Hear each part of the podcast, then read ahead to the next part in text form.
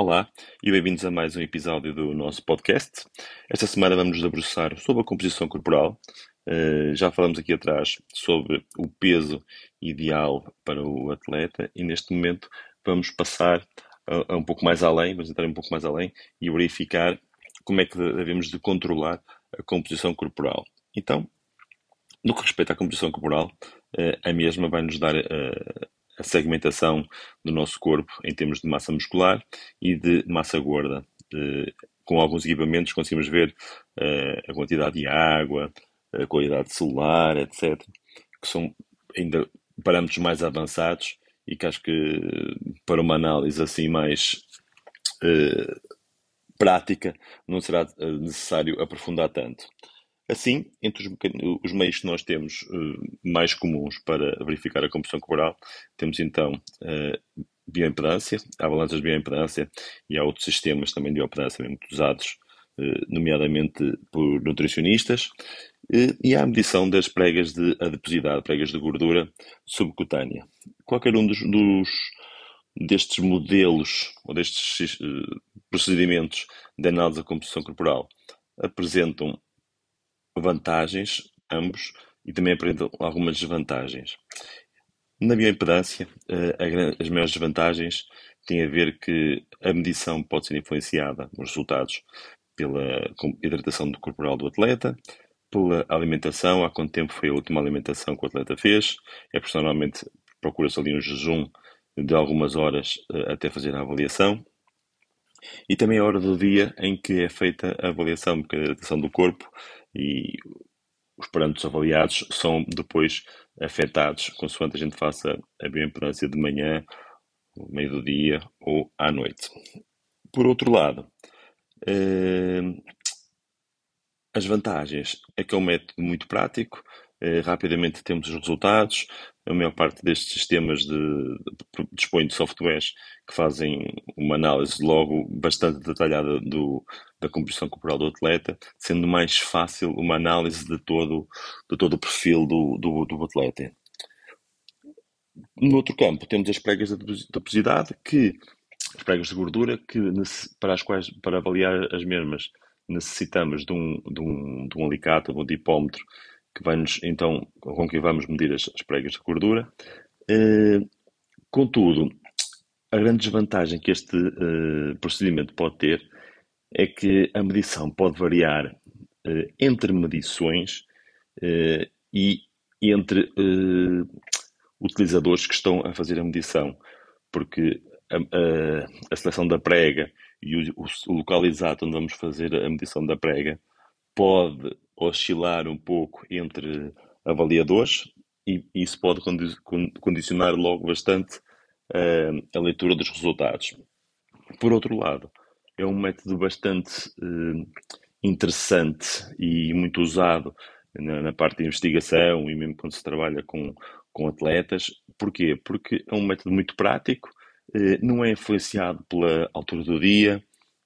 não é influenciado pela hidratação do atleta, e havendo um procedimento que seja repetido continuamente, repetidamente pelos avaliadores, e sendo os avaliadores ou sempre o mesmo, ou pessoas que têm o mesmo método e que procuram eh, ter, seguir os mesmos parâmetros de avaliação, os resultados acabam por ser eh, bastante mais robustos. Normalmente, neste, neste, neste, neste método eh, das pregas, podem selecionar diferentes tipos de pregas, por, podem-se aplicar fórmulas para calcular a composição corporal. Normalmente as fórmulas acarretam sempre alguns erros eh, e que acabam por, às vezes, desvirtuar os resultados. Assim, eh, o ideal sempre, quando trabalhamos com as pregas de gordura, o ideal é verificar todas as pregas que queremos analisar e fazer um estudo pela somatória dessas pregas e em momentos futuros, quando formos voltar a avaliar, verificar o somatório das pregas foi baixando e quais foram as pregas onde conseguimos melhores resultados. E verificamos por aí o trabalho que foi feito entre as medições e conseguimos ter uma analogia entre a causa e efeito, ou seja, o trabalho que foi realizado e os resultados alcançados, e por aí verificarmos onde é que temos que ajustar ou a alimentação ou o treino de forma a conseguir melhores ou, resultados mais direcionados para outro tipo de pregas onde não conseguimos ter tanto resultado. Uh, neste sentido, e como eu estava a dizer, as, uh, as fórmulas de. por ser um método mais manual, digamos assim, as fórmulas que, que dispomos para calcular, calcular a composição corporal podem ter algum erro associado e então podemos escolher as pregas aleatoriamente, mas tendo algum critério de acordo com o que nós pretendemos trabalhar com, com essa pessoa, com esse atleta se é alguém que quer perder peso, que é um atleta que precisa de otimizar a composição corporal. E então podemos verificar, por exemplo, num atleta de ciclismo, eh, verificar, por exemplo, nas estruturas menos ativas, como seja o tronco, como seja os braços, eh, região abdominal, como é que está a composição corporal aí, e nas, nas estruturas ativas, como sejam as pernas, os gêmeos, e verificar como é que estão, como, como é que vai evoluindo, vão evoluindo essas pregas ao longo do tempo, quer das estruturas menos ativas, quer das mais ativas. Na parte do atletismo, exatamente igual, só que na parte do atletismo, na parte, no, no segmento do triatlo,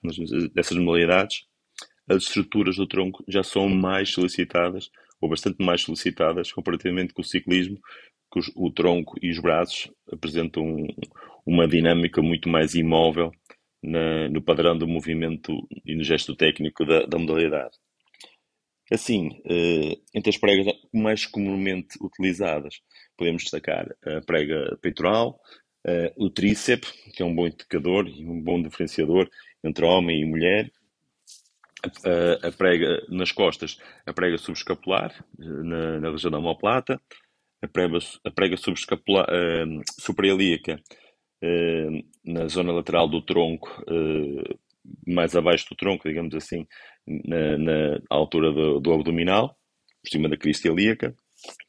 A prega abdominal, cabe também ser um, um fator também diferenciador, prega, um indicador muito diferenciador entre homens e mulheres e traduz muito uh, a acumulação de gordura, principalmente uh, nos homens. E, e, depois nas estruturas ativas, a prega da, da coxa, a prega crural ou a geminal. Depois, em termos de trabalho, podemos separar o que são pregas do tronco e pregas da, da, dos membros inferiores, se assim pretendemos fazer uma diferenciação entre estruturas ativas e inativas, como seja, por exemplo, no, no ciclismo, verificar o somatório das pregas, verificar a média das pregas e pela, pela, ou fazer também um gráfico e verificar quais são os, os valores que se destacam mais e por isso onde temos a gordura mais acumulada. Acaba por ser um método apesar de manual, facilmente se consegue arranjar um, um adipómetro para fazer essa medição. Eh, com uma breve formação, consegue-se começar a tirar dados com alguma robustez e com alguma qualidade e segurança e ter uma análise assim mais eh, rigorosa eh, e com menos erros e de uma forma mais eh, económica também, comparativamente com um sistema de análise por bioimpedância tetapolar.